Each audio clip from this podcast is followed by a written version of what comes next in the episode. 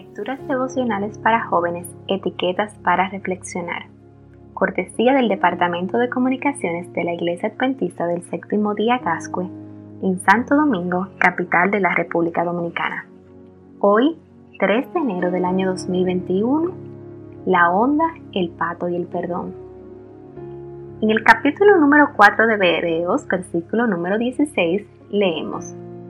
Acerquémonos pues confiadamente al trono de la gracia. Fisher Hoffler narra la historia de un niño que estaba de visita en la casa de sus abuelos y había recibido su primera onda.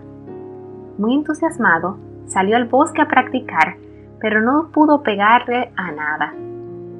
Después de un rato, el niño se dio por vencido y emprendió el camino de regreso a casa.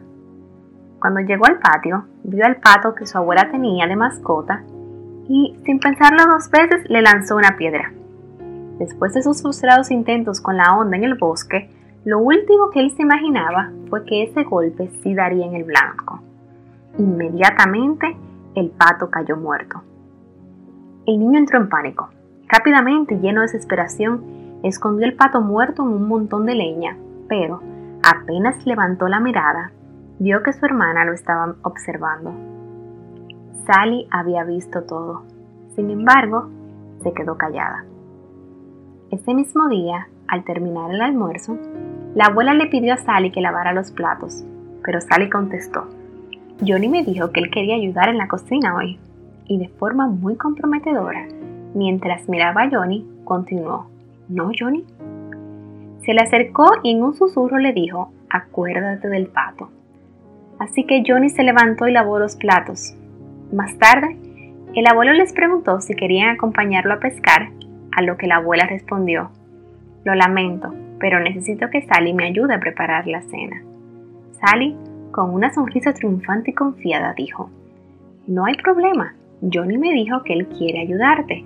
Y nuevamente se acercó a Johnny y le susurró, Acuérdate del pato.